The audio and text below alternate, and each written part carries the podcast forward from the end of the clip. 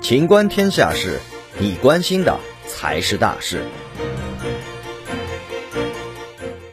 印度十八头野象在森林中被闪电击中死亡。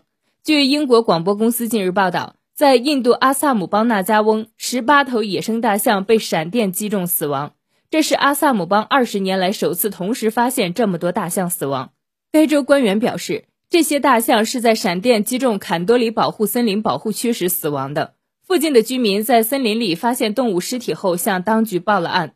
阿萨姆邦首席部长西曼塔比斯瓦萨尔马表示，他对如此大量的大象死亡感到担忧，并已下令进行调查。他补充说，野生动物保护官员将于周五早上前往现场。据报道。印度有超过二点七万头亚洲象，其中约百分之二十一生活在阿萨姆邦。本期节目到此结束，欢迎继续收听《秦观天下事》。